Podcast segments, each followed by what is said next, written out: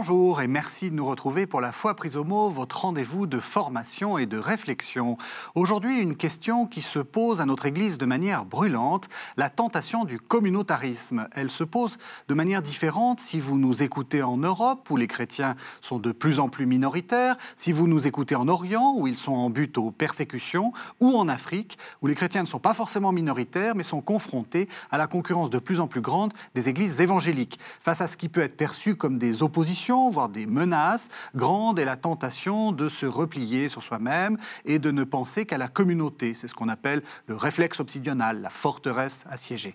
Face à ce repli, quelle place pour l'universalité qui définit l'Église? Comment faire la différence entre un nécessaire esprit de communauté et un communautarisme plutôt problématique? Telles sont les questions que je vais poser à mes deux invités. Sœur Dominique Vémel, bonsoir. Bonsoir. Vous êtes sœur apostolique de Saint-Jean et vous êtes maître de conférence à l'Institut catholique de Paris en ecclésiologie, donc vous êtes spécialiste de l'Église. Laurent Landette, bonsoir.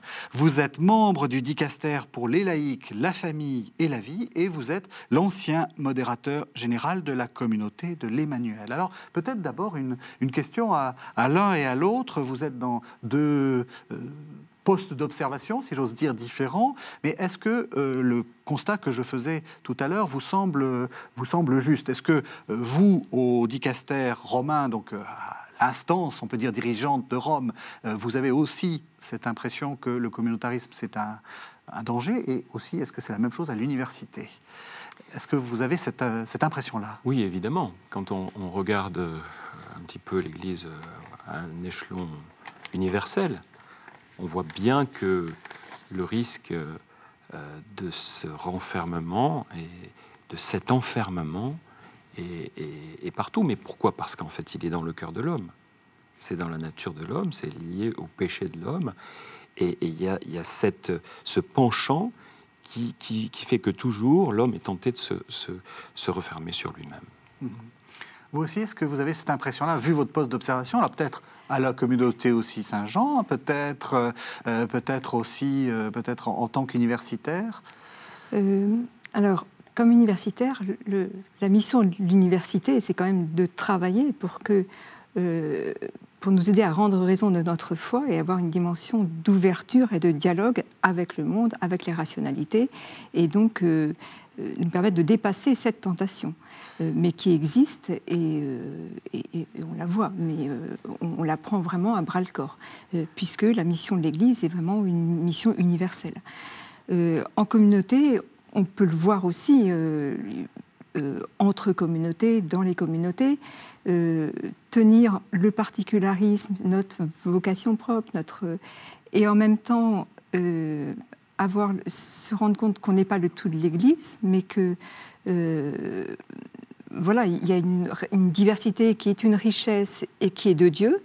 Euh, ça aussi, c'est un défi, le défi de l'estime des autres, l'estime de, euh, voilà, de la place de chacun euh, qui a sa responsabilité dans l'Église et dans le monde. Et on ne peut avancer qu'en étant en communion les uns avec les autres.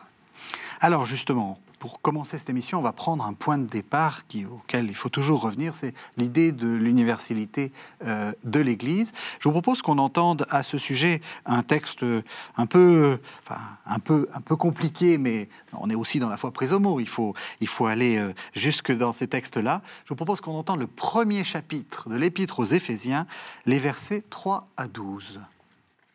Béni soit Dieu, le Père de notre Seigneur Jésus-Christ il nous a bénis et comblés des bénédictions de l'Esprit au ciel, dans le Christ. Il nous a choisis dans le Christ avant la fondation du monde pour que nous soyons saints, immaculés devant lui, dans l'amour. Il nous a prédestinés à être, pour lui, des fils adoptifs par Jésus, le Christ. Ainsi il a voulu sa bonté à la louange de gloire de sa grâce, la grâce qu'il nous donne dans le Fils bien-aimé.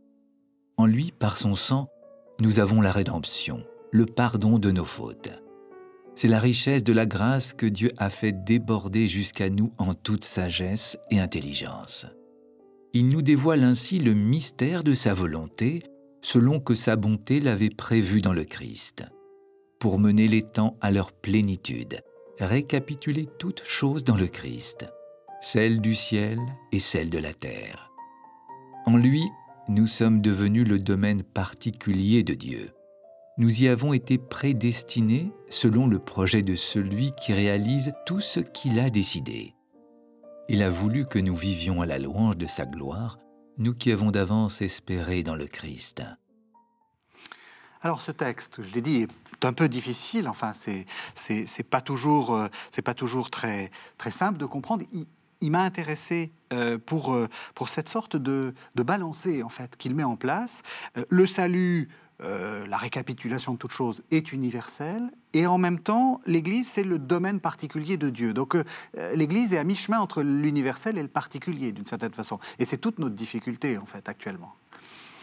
Oui, c'est vrai que le, texte nous met vraiment devant euh, le dessin de bonté, d'amour de Dieu qui est universel et qui s'inscrit dès la jeunesse, puis l'alliance noachique. Enfin, y a, euh, toute la révélation nous montre cette volonté de réconciliation, de, récapitulation, de communion euh, avec Dieu et de l'humanité entre elles, et plus que l'humanité, le cosmos.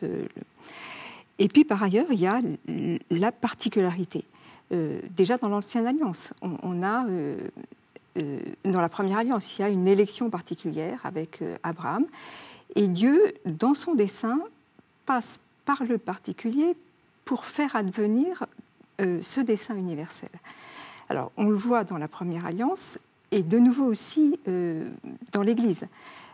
c'est presque paradoxal parce que l'Église est fondée sur le Christ, le mystère pascal, des deux, Israël et les païens, il a fait un seul peuple. Donc on se dit, bah, ça y est, c'est la fin du particularisme, il n'y a plus Israël et les païens, il y a un seul peuple. Euh, et en même temps, eh ben, ce peuple, enfin, cette communauté, c'est ceux qui euh, sont introduits dans le mystère pascal, plongés dans le mystère pascal, un mystère de mort et de résurrection, euh, qui sont incorporés au Christ. Et, et par là même, il y a une, une nouvelle, en quelque sorte, frontière qui, qui, euh, qui, est là. Mais il faut se demander quelle est, euh, quelle est la mission. Et, là encore, la mission de cette communauté particulière euh, ne se comprend qu'à la lumière de la mission du Christ, qui est une mission universelle de réconciliation, de salut. Donc, il y a une élection particulière, un appel particulier, mais qui est un appel au service et au service de la communion, de la réconciliation de l'humanité euh, euh, dans le Christ. L'accomplissement sera eschatologique. Mais mhm. finalement, le chrétien, les chrétiens, ce sont pas, c'est pas le club des sauvés, c'est le club de ceux qui vivent dès maintenant quelque chose du salut dans le Christ, euh, et qui ont une responsabilité, une mission par rapport à, l'humanité.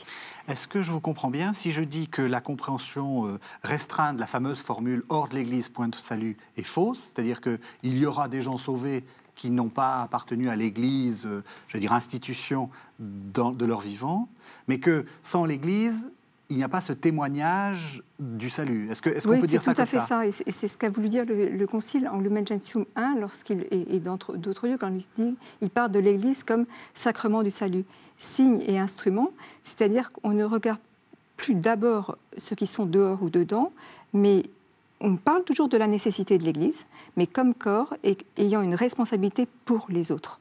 Euh, et donc, euh, bon, et puis par ailleurs, euh, Jean-Paul le dira dans Redemptoris Missio, que le royaume déborde de l'Église. Il faut penser à trois termes. Oui, Église, c'est très important. Église, royaume, monde.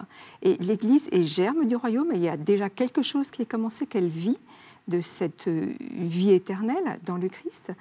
Mais elle est appelée voilà, à, être au service de cette venue du royaume et de, coopérer à la venue du royaume dans le monde.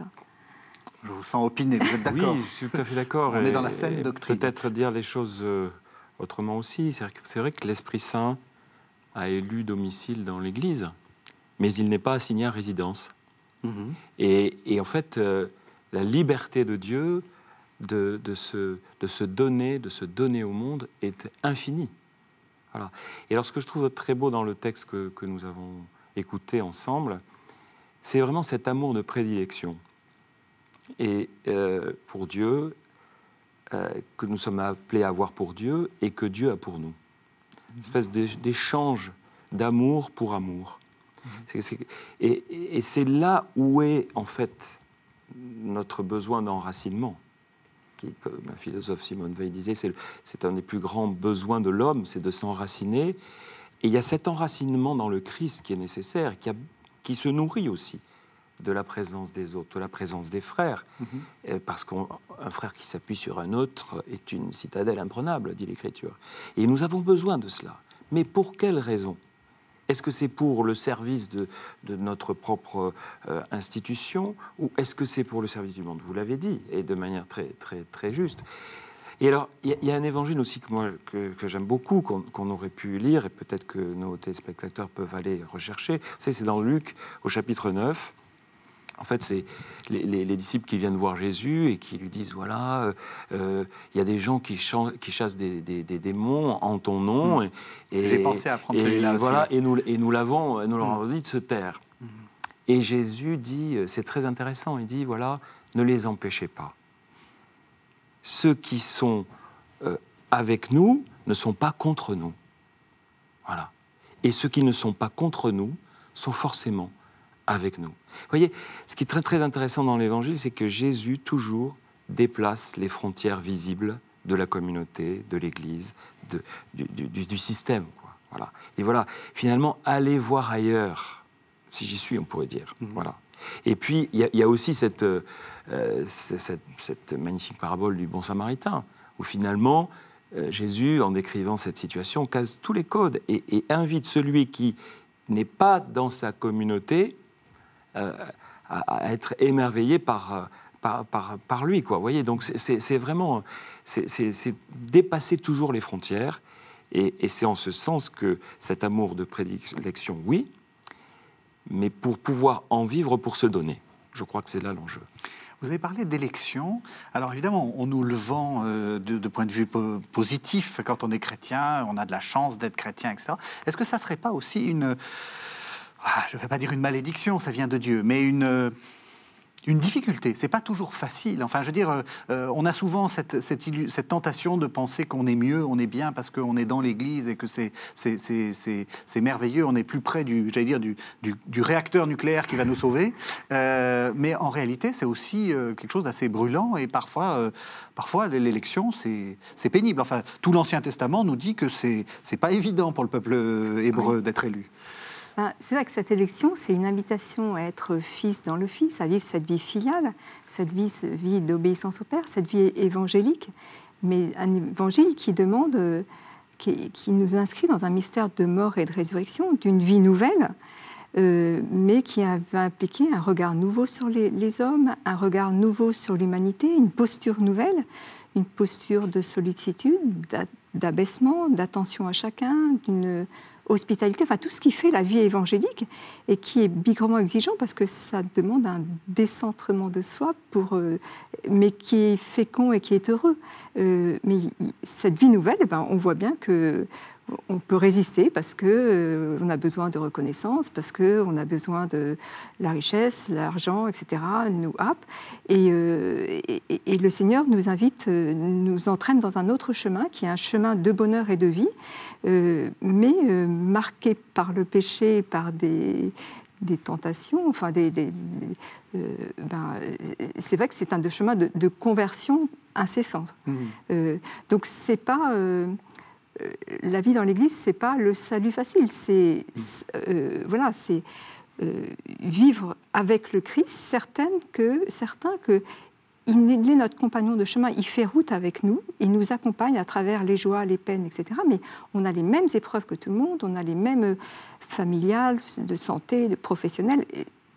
Simplement, on les vit d'une autre manière, accompagnés par quelqu'un qui nous aime, euh, qui nous accompagne, qui euh, nous donne sa vie et qui nous aide à regarder le monde et l'humanité autrement, à nous regarder comme frères. Voilà. Mmh. Oui, c'est essentiel, regarder les, autres comme des frères, même s'ils ne nous sont pas proches euh, euh, spirituellement, géographiquement, enfin voilà. Et, je pense qu'à travers tout ça, à mon avis, ce qui est important, c'est que cette élection est un mystère. En fait, on peut s'en enorgueillir. Oui. En fait, finalement, on peut dire oui, mais je suis choisi, formidable, mhm. etc.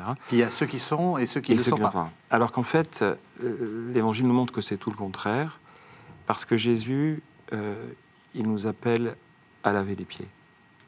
à être petit, à se faire petit. Dans ce même évangile de Luc, Luc euh, le Seigneur dit, voilà, qui est le plus grand? En fait, c'est celui qui se fait le plus petit. Nous sommes, par cette élection même, appelés à suivre celui qui nous appelle et, et qui se montre au service des plus petits, au service des autres. Voilà. Et ça, je pense que, en fait, finalement, ce qui nous protège de, des excès, c'est euh, d'éviter d'être en surplomb, mais toujours d'être à genoux, d'être, euh, d'être, euh, de se faire tout petit, de s'effacer, voilà, pour, pour servir.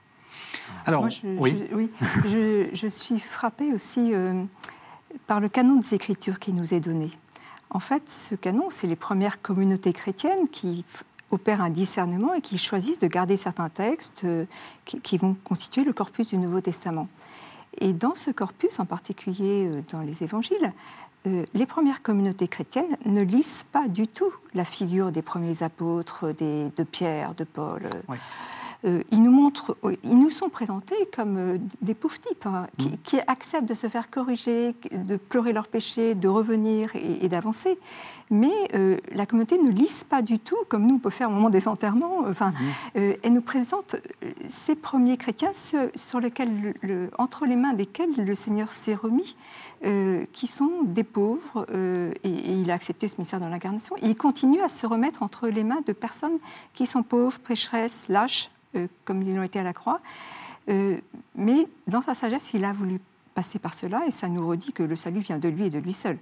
On coopère avec notre pauvreté, mais je trouve que les textes en eux-mêmes et le choix qu'ont fait les premières communautés de garder euh, ces textes-là avec des figures des apôtres des premières communautés qui sont pas très brillantes, nous disent quelque chose de ce que l'on doit enfin, attendre ou, ne pas attendre d'une Église glorieuse où tout est parfait, de, saints mhm. avant l'heure, euh, mais de, personnes qui savent revenir, demander pardon, reconnaître leurs fautes et puis se remettre entre les mains du Seigneur pour continuer euh, tant bien que mal avec sont, et voilà leur route.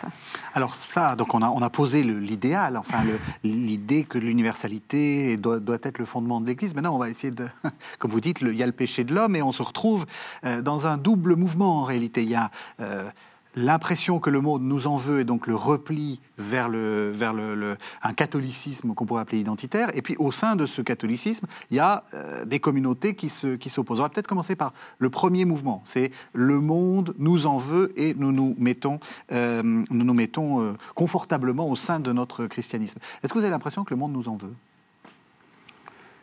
Forcément.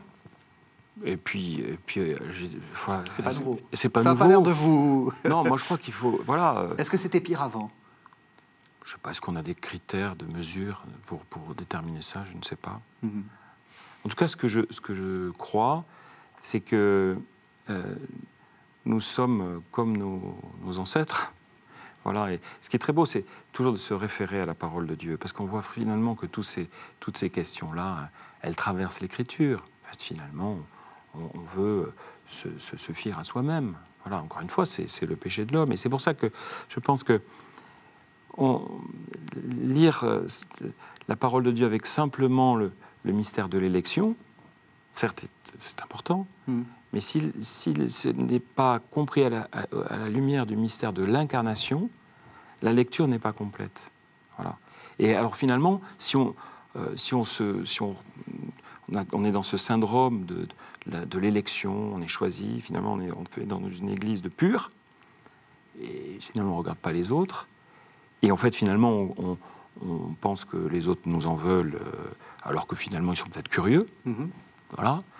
Euh, voilà. Donc il me semble que peut-être que voilà, on, suscite quelques questions, quelques, même quelques réactions violentes. Et, puis l'anthropologie qui est déroulée par, dans notre société aujourd'hui euh, n'est pas celle que l'on veut promouvoir, ça c'est sûr. Mhm. Mais comment, nous situe, comment on se situe aujourd'hui? Comment on se situe? Est-ce qu'on se situe comme des guerriers ou comme des serviteurs? Mais justement, est-ce qu'il faut, est-ce qu'il faut qu'on, euh, vous avez dit, l'anthropologie n'est pas la même. Euh, on est, est-ce qu'il faut qu'on constitue ce qu'on appelle une contre-culture, c'est-à-dire en, se repliant sur nos valeurs et en disant, nous, nous croyons à ça? Euh, et euh, nous allons le réimposer euh, vous savez, cette sorte de tentation qu'on avait de rechristianiser l'Occident, par exemple. Alors, encore une fois, je le dis, on a beaucoup de téléspectateurs qui nous regardent en Afrique, qui nous regardent dans le Moyen-Orient. On n'est pas sur, sur les mêmes problématiques du tout. On est sur d'autres questions. Mais voilà, est-ce que est-ce que c'est pas une est-ce que c'est ça qu'il faut faire? Il y a eu, cette tentation a existé dans l'histoire. hein. Toute la crise moderniste, les- la période post-révolution, il, y a- il y a eu des. des- des- euh, ça, ça- ça- ça a existé. Euh, ceci dit, le message de l'Évangile est quand même assez clair. Euh, même le mot monde, il y a deux assertions dans le- dans l'Évangile. Il y a Mm. Dieu a tant aimé le monde Oui. qu'il a donné son Fils unique. Donc le monde est aimé de Dieu. Mhm. Il, il- il est, il est là pour être réconcilié avec les femmes. Et puis, euh, ne soyez pas du monde, mais voilà, donc le monde euh, qui est marqué par le péché avec une dynamique d'auto, enfin, auto-centrée. Donc ce monde, c'est une réalité fragile, marquée par le péché, mais aimée de Dieu, et puis qui peut être traversée par une tentation aussi de, de, se coupant complètement de Dieu. Quelquefois, on, on n'a retenu que la deuxième assertion, que c'est ce monde marqué par le péché, mais regardons-le aussi comme aimé de Dieu. Dieu a un projet pour cette humanité. euh, euh, et, sa vie, son témoignage, la manière, sa posture, il a été à la rencontre d'eux. Donc, euh, le trésor que l'on reçoit, il est fait pour être communiqué, partagé. Euh, et, et une fois encore, je pense qu'il faut vraiment réfléchir à trois termes Église, royaume, monde. Oui. Le royaume déborde des frontières de l'Église. Euh, la- Vous l'avez dit, euh, certes, dans l'Église, l'Esprit Saint est là, on vit de la vie trinitaire, baptismale. L'Église est le fruit de la mission du Christ et de l'Esprit. Mais le- l'œuvre de l'Esprit dé- déborde les frontières de l'Église. Certes, ce n'est pas une grâce sacramentelle, mais chaque personne vit de la grâce du Christ sans le savoir. Mais il- il- et le Concile le rappelle. euh, Gaudium et Spes rappelle que, euh, d'une manière que Dieu seul sait, euh, chacun sera appelé à vivre du mystère pascal de manière. Donc Dieu conduit chacun euh, et peut-être qu'on est invité à découvrir les pépites d'or qu'il y a dans différentes vies qui ne sont pas de- des vies de chrétiens, mais qui sont des vies authentiquement où il y a vraiment de- évangéliques Mhm. euh, qui, qui rejoignent des- bien des aspects de ce que nous on qualifie comme év- évangélique. Euh, donc ce royaume euh, qui, qui déborde les frontières de l'Église, euh, qui n'est pas sans lien avec l'Église, parce que euh, ben, osons reconnaître aussi. euh, donc, Donc, ce- vous n'êtes pas trop contre-culture Non. Et vous, est-ce que vous êtes contre-culture Non, bien, bien sûr que non. Mais Ah, comment, bien sûr que non je, je crois, je crois que, en fait, euh, on, est, euh, à force de se répéter que le monde nous en veut, Oui. qu'il y, a- il y a un fossé entre nous et le monde, finalement, on finit par le croire. Et, et- et alors, on se met dans, dans une posture de, de survie. Oui. Voilà. Et donc, finalement, la survie, eh ben, c'est le sauve qui peut. Alors, finalement. La forteresse assiégée, oui. Voilà, ça, on, on se, on se protège, on se surprotège, euh, euh, voilà, et on, est- on exacerbe un peu tous ces phénomènes de on est les meilleurs, euh, regardez le monde est nul, et puis nous on va voilà. Alors qu'en fait finalement, ce monde nous évangélise. Mhm.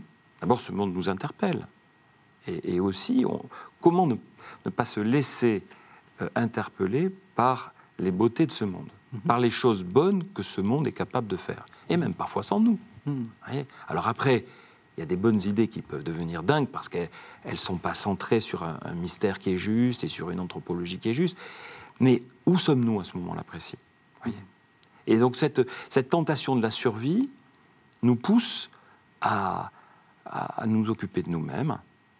Alors, vous savez, moi je, je prends souvent cette image. euh, vous avez dans, dans le règne animal, vous avez les, les- les vertébrés et les invertébrés.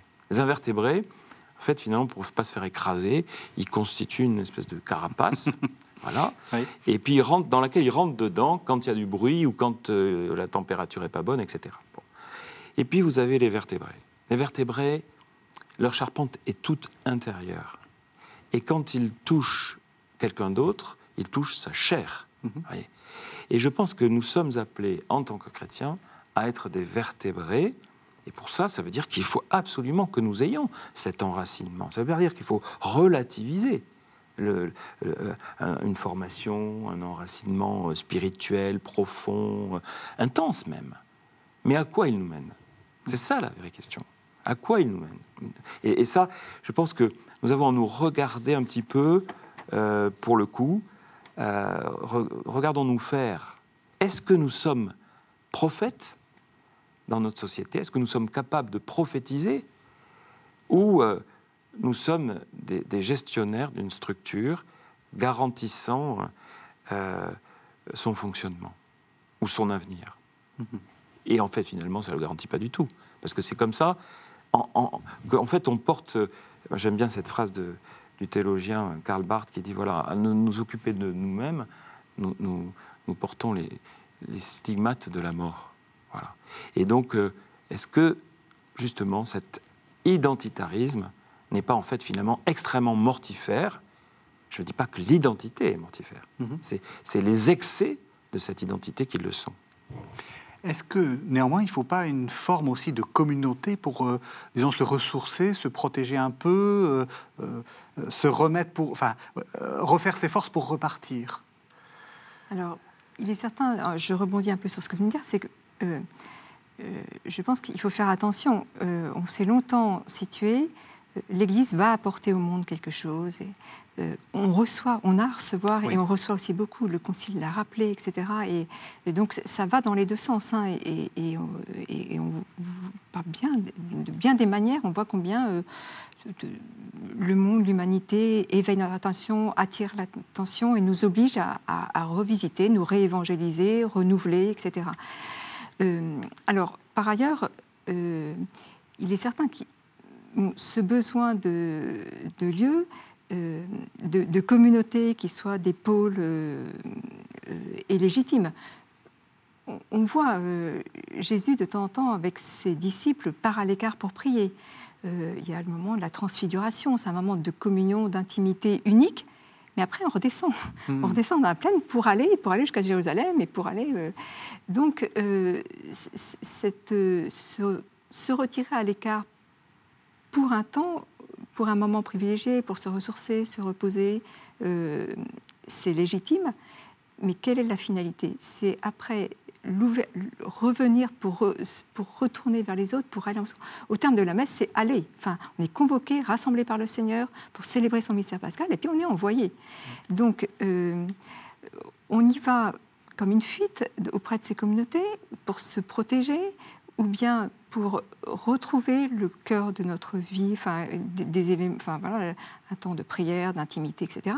Et puis euh, retourner aimant plus. Enfin, est-ce que c'est un chemin de croissance de la charité? Oui, oui, oui, Aimant plus le monde, l'humanité ou euh, en se disant flûte, il va falloir que je retourne chez les païens.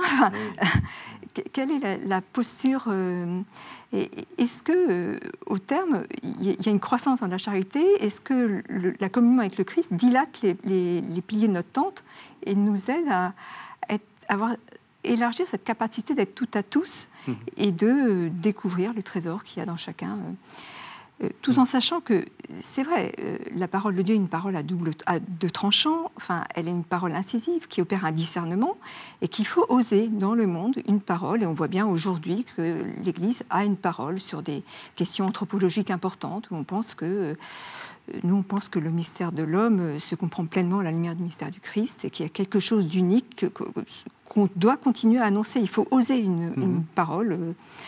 Euh, mais euh, avec cette posture de d'aimer ce auquel on s'adresse et, euh, et d'être capable de rentrer en dialogue, d'écouter, de recevoir, de cheminer. Euh, euh, c'est pas en vivant en circuit fermé. Alors c'est un petit peu autre, mais moi je je me souviens, enfin, lisant Ratzinger euh, au moment du concile et ses écrits, il disait combien avait été précieuse la, la présence de nos frères euh, chrétiens, protestants, orthodoxes au concile.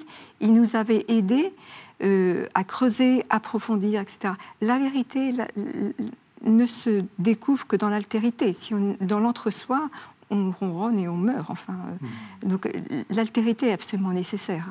Alors vous avez cité Ratzinger, je vais, je vais vous citer Benoît XVI, euh, qui, qui, dit à peu près ce que vous dites, hein, qui dit euh, on a besoin de zones de protection et on a aussi euh, besoin de ces zones pour redécouvrir, redécouvrir la beauté du monde. On, cette citation est extraite du livre de Benoît XVI qui date de 2010 et qui s'appelle Lumière du monde.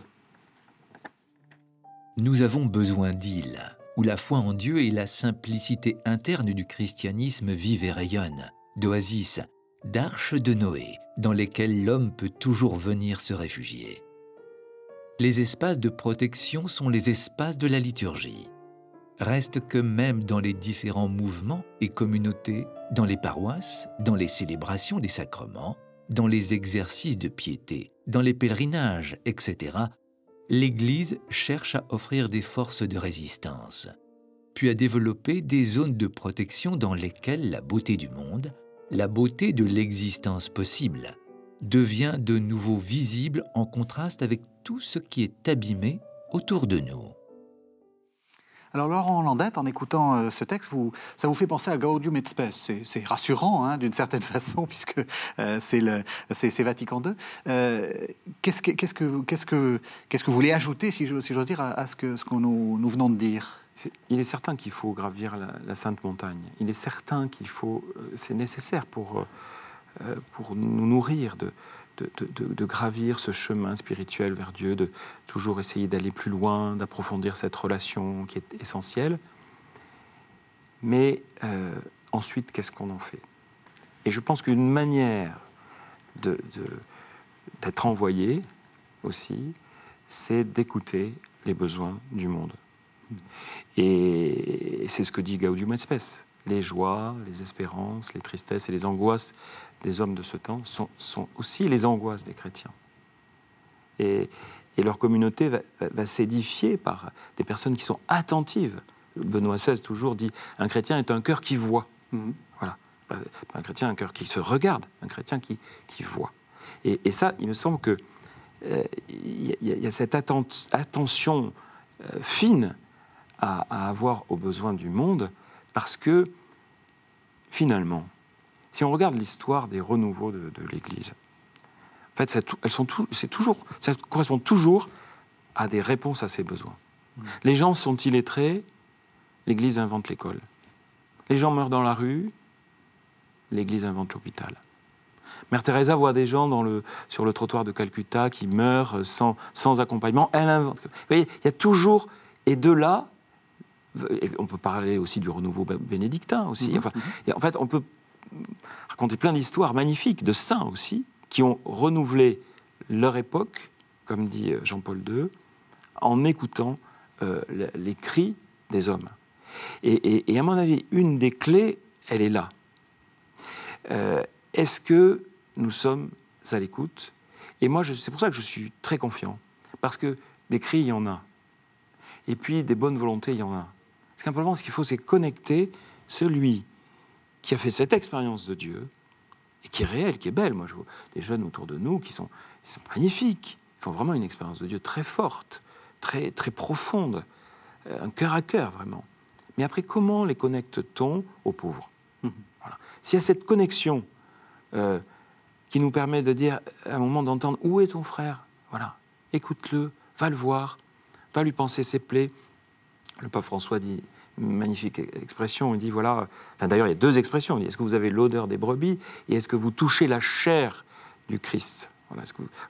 Et ça, à mon avis, euh, si nous ne sommes pas dans ce mouvement, finalement, on, va fabriquer euh, ce que nous redoutons, c'est-à-dire un, club. Hmm.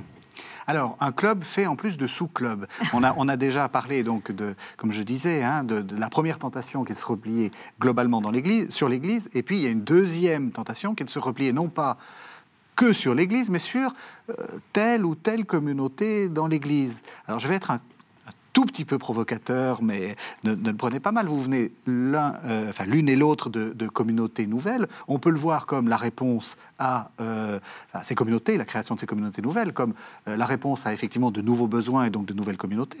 On peut aussi tout, tout aussi bien voir comme l'idée que c'était pas bien fait par les autres et donc on va recréer un nouvel ordre où ça marche mieux.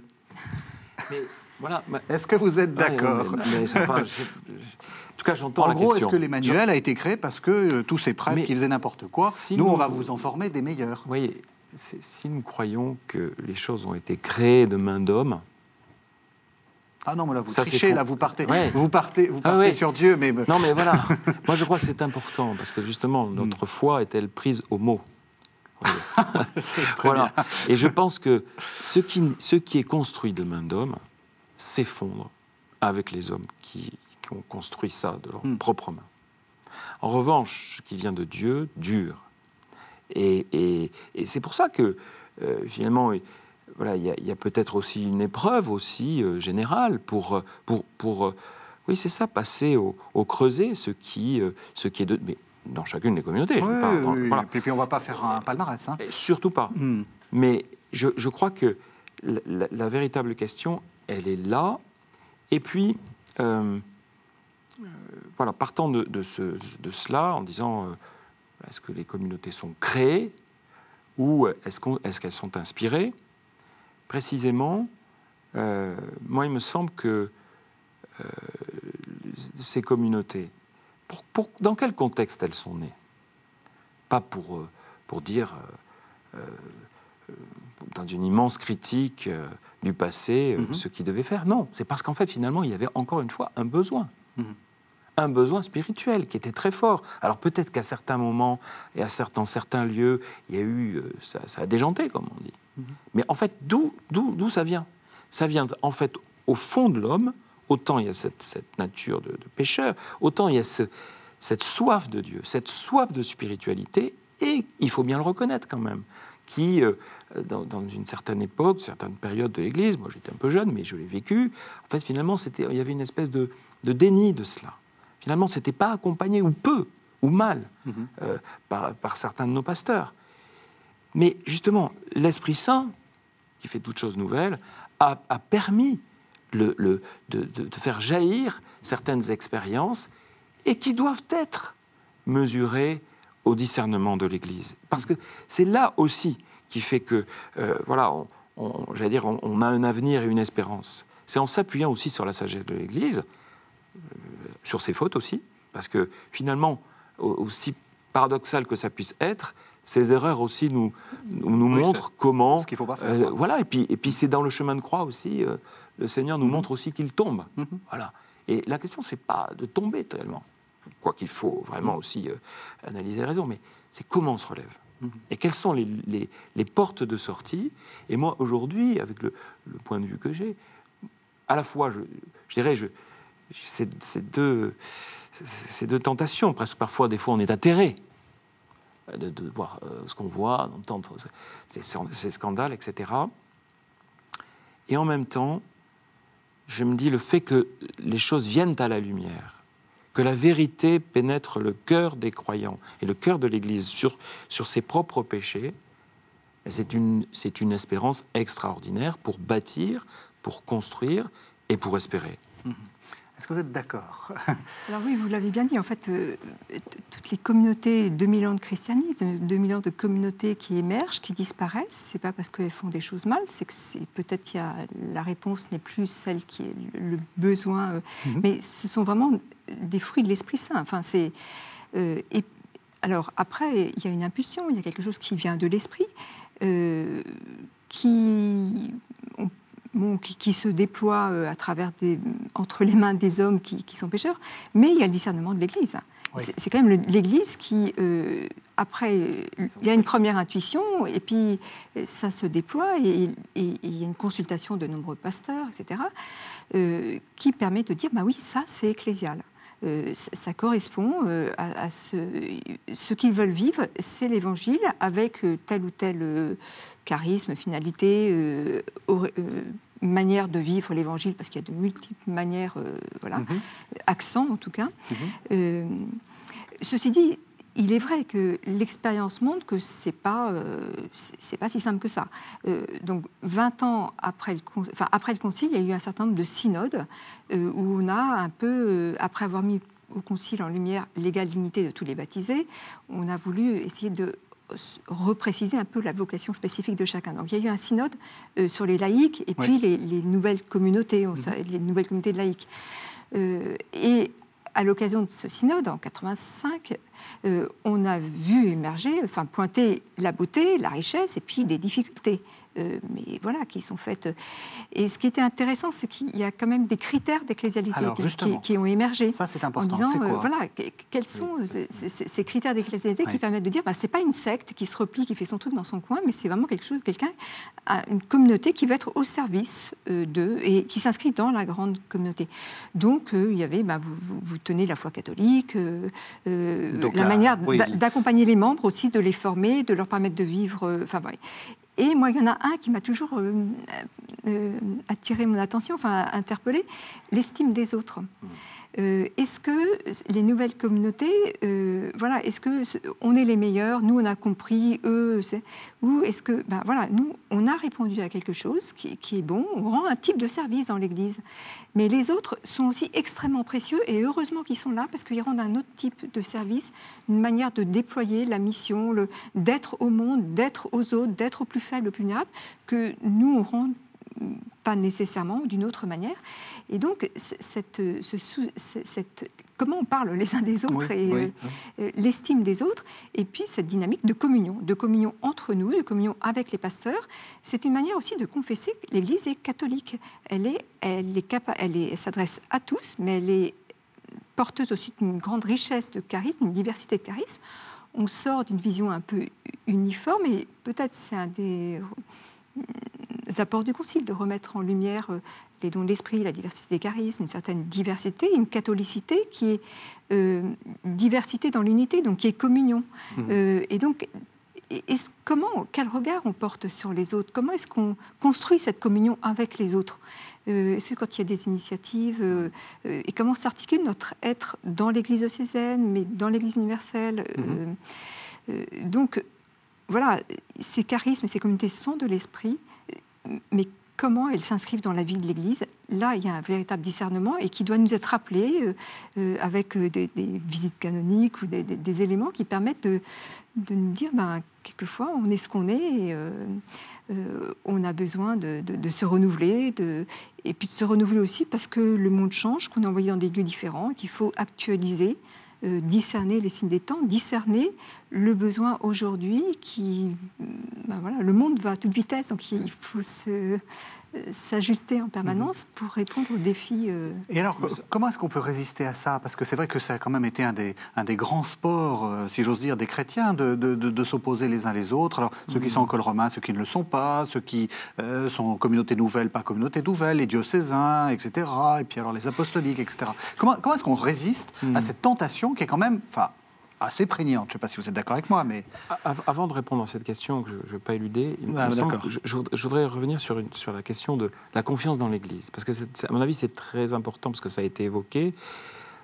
Il faut, il faut, quand on dit ça, il, faut, il faut exprimer tout de suite ce que l'on veut dire.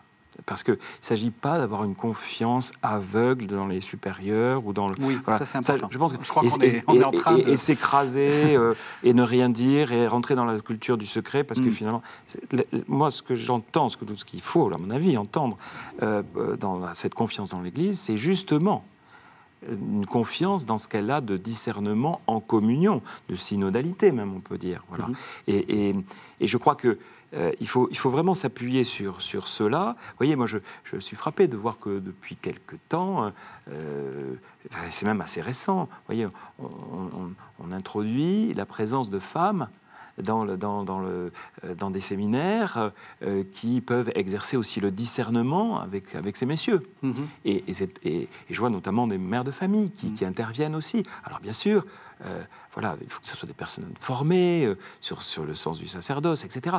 Mais on voit bien cette complémentarité. Moi, je pense que nous pouvons être dans cette confiance de l'Église qui nous fait sortir de ces communautarismes, dans la mesure où, l'Église est, ce qu'elle doit être, c'est-à-dire euh, communion. Voilà. Mm. Et, communion des états de vie, communion des laïcs et des prêtres évidemment, des consacrés, communion aussi avec le monde. Voilà, une, une, espèce de, voilà, de complémentarité qui fait que justement, on peut se dire in fine, bah, il y a des chances quand même que le discernement euh, soit juste parce qu'il a été euh, éprouvé dans tous les sens. Et, avec euh, la liberté, parce que c'est ça aussi, ce discernement de l'Église n'écrase jamais notre liberté. Voilà. Donc ça, je pense que c'est important, de, important de, de, le dire. de, le dire. D'accord a des femmes aussi dans les séminaires. Oui, alors moi, moi j'enseigne au séminaire Saint-Sulpice aussi depuis quelques années et je vois combien ça fait partie des directives romaines pour la formation des, des futurs prêtres.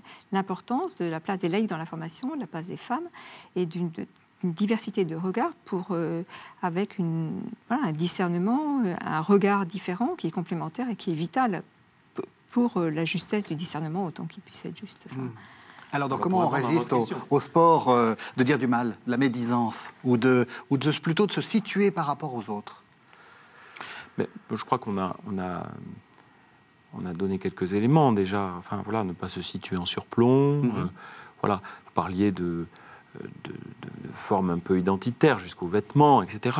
Bon, je veux dire, je n'ai pas de jugement à porter sur ça. Simplement, est-ce que c'est pour euh, euh, c'est une manière de s'affirmer vis-à-vis des plus anciens qui n'auraient pas été comme il faut parce qu'ils n'auraient pas porté tel vêtement Ça, c'est pas juste. Ça, c'est ça, c'est vraiment un esprit ado, quoi. moi, je vois des ados, ils peuvent réagir comme ça. Mm. Par contre, est-ce que c'est pour mieux témoigner? Voilà, la question, c'est là. Est-ce que c'est pour mieux annoncer le Christ? Parce qu'on est plus visible et qu'on peut être interpellé euh, dans la rue, euh, euh, et puis justement donner la miséricorde de Dieu et ne pas regarder les personnes en surplomb. Ça, moi je pense qu'il n'y a, pas de souci. Vous voyez, je, pense que là, là, on est au cœur de notre, de notre vocation. Mais pour approfondir aussi la, réponse à votre question, moi il me semble que une des clés aussi qui, qui nous protège de ces, de ces excès de toutes parts, c'est euh, d'accueillir, euh, alors au sein de nos communautés, mais euh, au niveau de toute l'Église, sa propre doctrine sociale, son propre enseignement social. Il ne faudrait pas qu'on soit les, cordonniers les plus mal chaussés. Mhm. Parce qu'on on, proclame. on, donne des leçons de, doctrine sociale au monde entier. Voilà, et puis, et nous-mêmes, vous voyez, je crois que ce qui est important, c'est d'approfondir ces principes, le respect de la vie, mhm. le respect de la dignité de chacune des personnes, de la dignité de chacun de mes collaborateurs, de chacun de mes frères de communauté, de chacune des personnes de ma paroisse, la dignité de chacun. Ensuite, il y a la question aussi de la, de la justice. Est-ce que nous sommes attentifs à la justice, attentifs à la paix, attentifs encore une fois à la liberté des personnes, à la croissance de la liberté des personnes et attentifs à la vérité Je crois que là, là déjà, on est, on est, on est vraiment sur des clés qui nous permettent d'avancer dans cette, dans cette perspective du non-communautarisme, mais qui permet aussi de construire la communauté. Voyez Parce qu'après, bien sûr, il y, a des, la question de la subsidiarité, mmh. la question de la solidarité, l'option préférentielle pour les pauvres, la destination universelle des biens, la recherche du bien commun. Tout ça, c'est des choses qui font que finalement, on a un trésor à portée de main pour lutter contre ces formes excessives et nous ne l'utilisons pas assez. Même question, Sœur Dominique Wemel. On est à la ben, fin de l'émission, donc euh, ben, c'est un peu vos recettes pour résister au communautarisme. Qu'est-ce que vous... Ben, je vous rejoins. Je pense que dans tous les éléments que vous avez donnés, euh, c'est des choses qu'on retrouve dans les textes de l'Église et qui, mhm. euh, voilà, qui, qui, sont le cœur du message évangélique. Est-ce que si vraiment on prend au sérieux l'Évangile, ce qu'est le royaume, cette, euh, la posture que l'on a dans la relation à l'autre, le regard, la dignité de l'autre, euh, l'hospitalité, quelle est notre place pour l'accueil, euh, le rapport à la vulnérabilité, tous ces, éléments qui, qui, sont le cœur de la vie évangélique.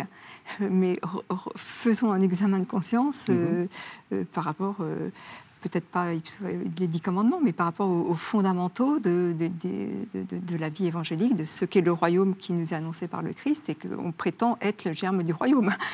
Donc, et, on donc on est encore à toute fin de l'émission. Redites-nous euh, cette formule, parce que je crois qu'il faut que ça rentre aussi dans l'esprit. Euh, L'Église est plus enfin, est moins large, si je puis dire, ou le royaume est plus large que le. le, royaume, déborde les frontières de l'Église. Ça, c'est euh, Redemptoris Missio, Jean-Paul II.